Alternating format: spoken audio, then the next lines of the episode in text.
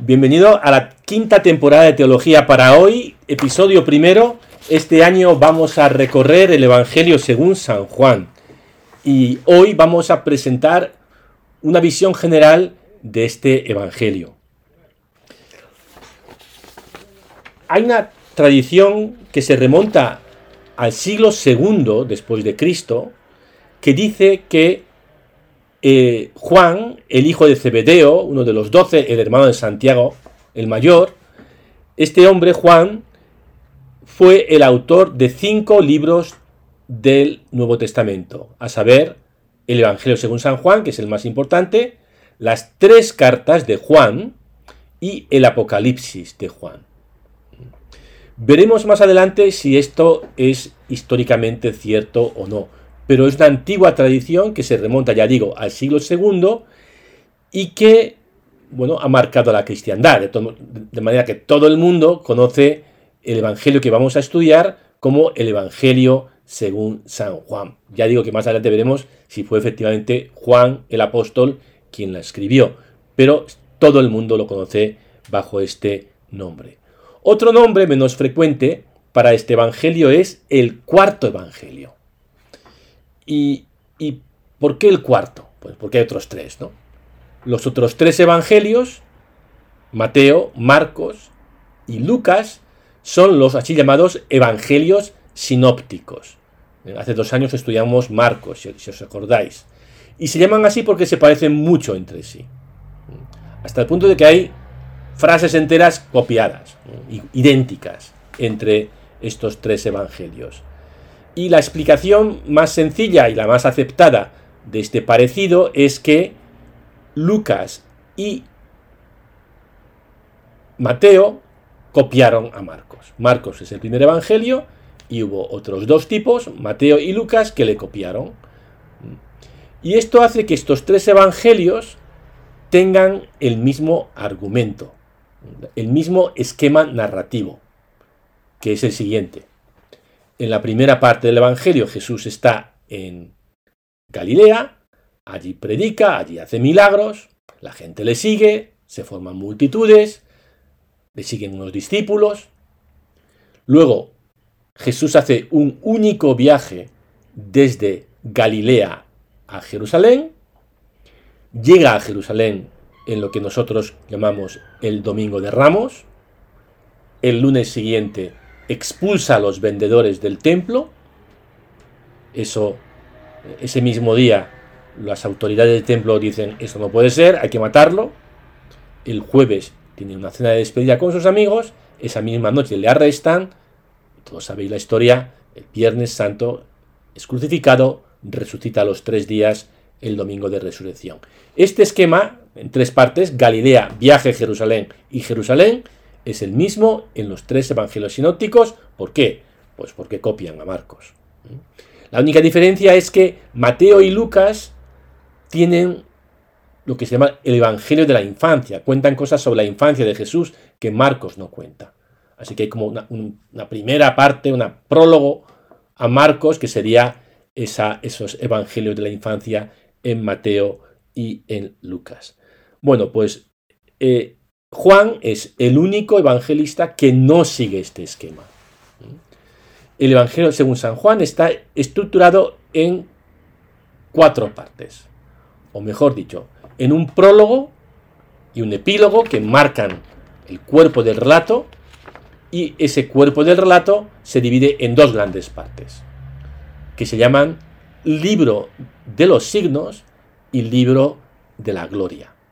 Así que las cuatro partes serían prólogo, que ni siquiera abarca todo el primer capítulo, en los primeros versículos del primer capítulo.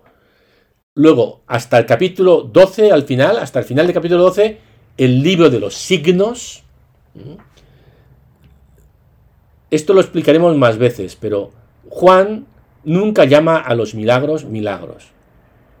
Nunca llama a los milagros eh, con la palabra griega que quiere decir portento o maravilla, eh, cosa extraordinaria, sino que llama a los milagros de Jesús semeion, que quiere decir en griego signos. Jesús hizo signos. Y el libro de, la gloria, de, los signos relata siete signos de Jesús y también algunos discursos, diálogos, encuentros, lo que sería la vida pública de Jesús. Y la segunda parte, que es la tercera, según como lo cuente, la segunda gran parte, el libro de la gloria, comienza en el capítulo 13 y termina en el capítulo 20 y se centra en las últimas 24 horas de la vida de Jesús y luego ya relata la resurrección. Y por último tenemos el capítulo 21, que es un epílogo. Así que cuatro partes, dos cortitas, prólogo y epílogo, y dos grandes, libro de los signos y libro de la gloria. Bien, ya esto nos da una pista, ¿no?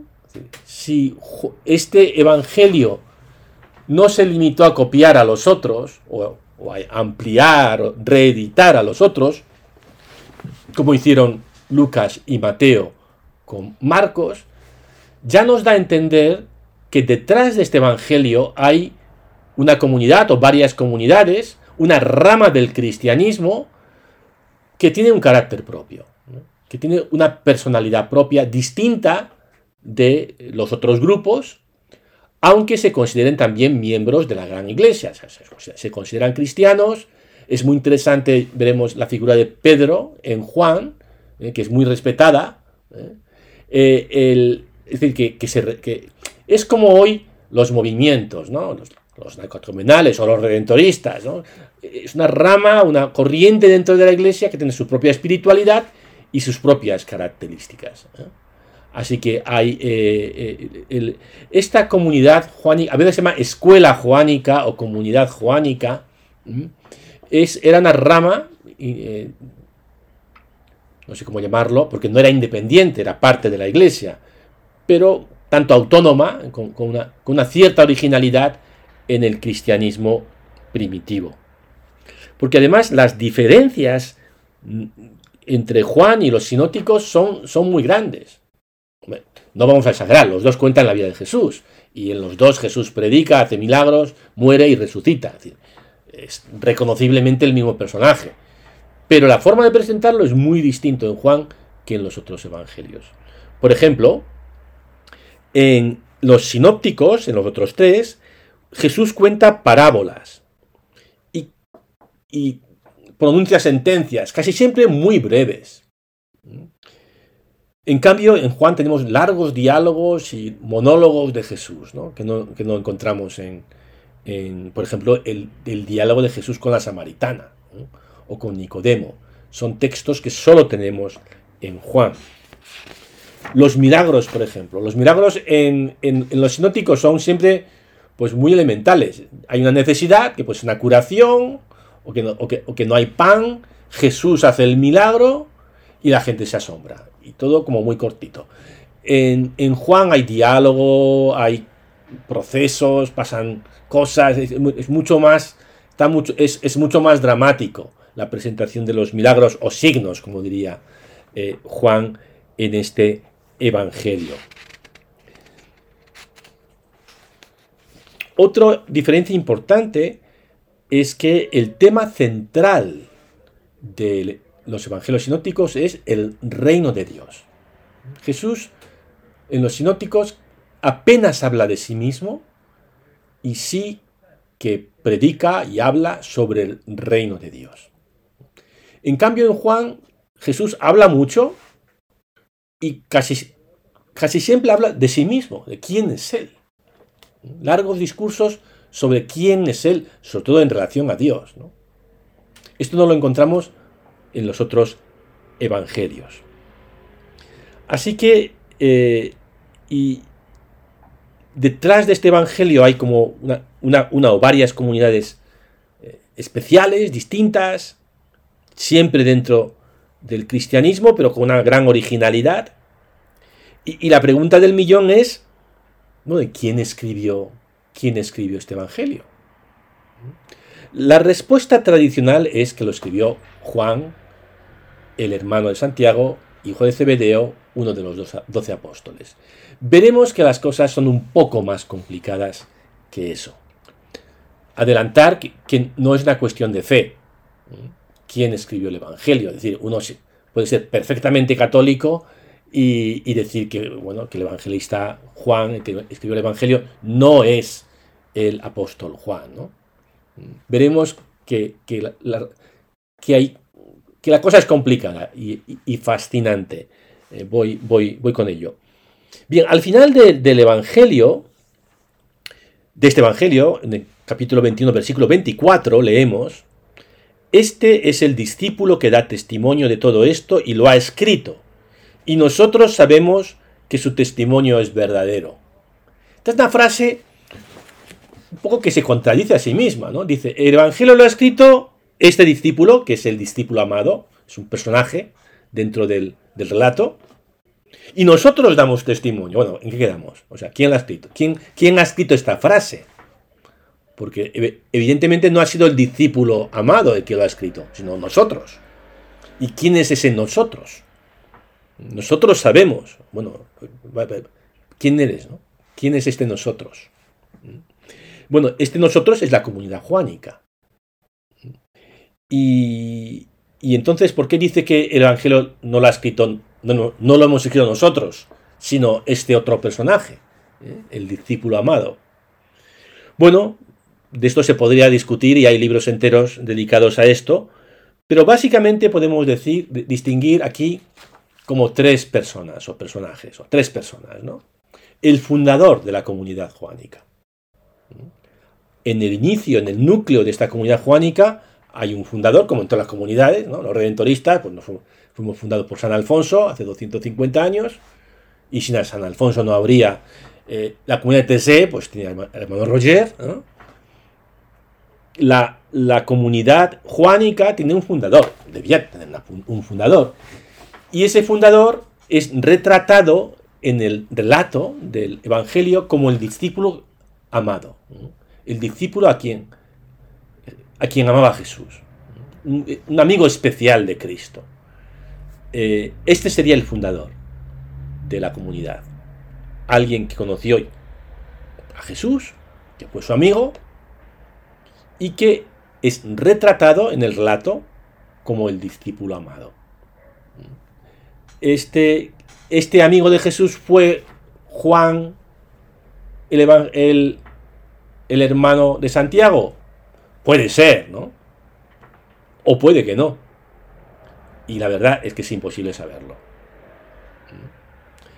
Bien, el autor de, de, gran parte del texto, o, o, al menos del primer texto, podría ser el propio Juan, este propio fundador, pero pensamos que es más creíble alguien de su círculo.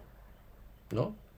Eh, igual que Marcos era probablemente un discípulo de Pedro y de Pablo, pero no era ni Pedro ni Pablo, alguien que sabe escribir, que está en ese círculo en torno al fundador, que es, imaginemos, ¿no? esta gran figura que ha conocido a Jesús y tal, pues es quien pone por escrito el Evangelio. Pero también el Evangelio, si uno lo lee con cuidado, tiene signos de haber sido reescrito, de haber sido escrito varias veces, que ha tenido como varias ediciones. Eh, lo más claro, por ejemplo, hay dos muy, muy claros. Eh, el capítulo 21 lo añadió alguien, porque el capítulo 20 termina con un final, y el capítulo 21 es muy probablemente, o casi seguro, de otro autor. El capítulo octavo, la, la adúltera, que la iban a apedrear, ese capítulo no aparece en los manuscritos más antiguos. Por lo tanto, fue añadido mucho más tarde. Y luego hay pequeñas glosas y signos de gente que ha retocado el texto. ¿no?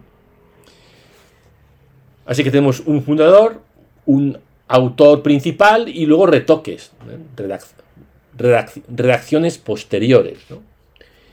Y, ya voy terminando. Pues, eh, eh, ¿cuándo se terminó de redactar este, este Evangelio.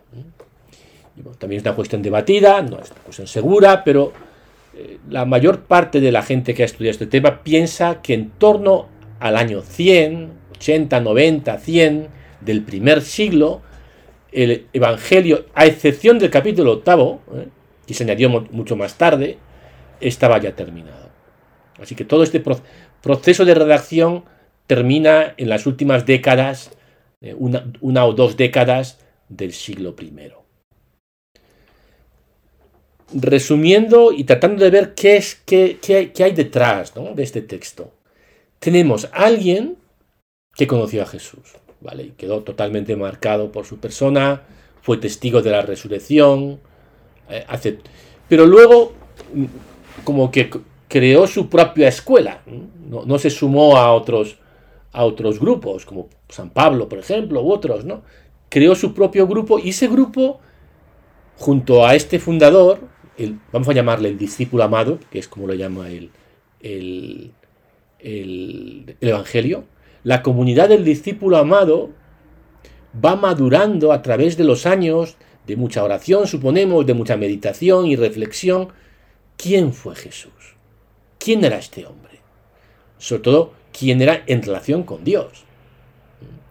Y toda esa reflexión queda vertida en el Evangelio, luego retocada y tal, ¿no? Pero eh, la cuestión fundamental que responde de una manera especialmente profunda el Evangelio según San Juan es ¿y quién es Jesús? Jesús es el Logos, que va a decir capítulo primero, es el pastor, es el buen pastor, que aparece luego en el capítulo décimo. Jesús es yo soy el camino, la verdad y la vida. Esa es una frase que solamente aparece en Juan. Una reflexión y una meditación en torno a la identidad de Cristo. De una manera especialmente profunda, incluso podríamos decir mística. Esa es la aportación el legado, ¿no? o sea, lo que podemos aprender en este curso leyendo el Evangelio según San Juan. Y bueno, y así terminamos sin pregunta para diálogo, porque esta es una primera introducción, este primer episodio de la temporada quinta dedicada al Evangelio según San Juan, y estáis todos invitados a participar los martes a las 9 de la noche en este, en este encuentro.